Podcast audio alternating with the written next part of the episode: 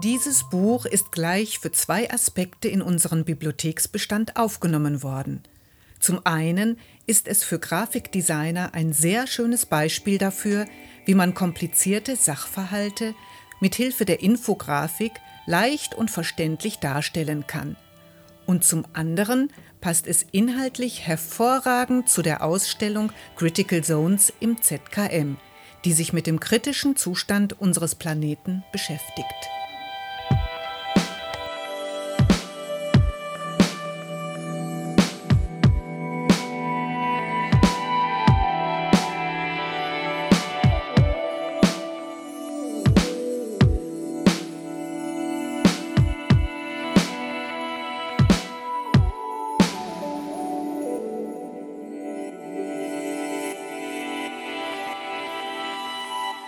Thank you.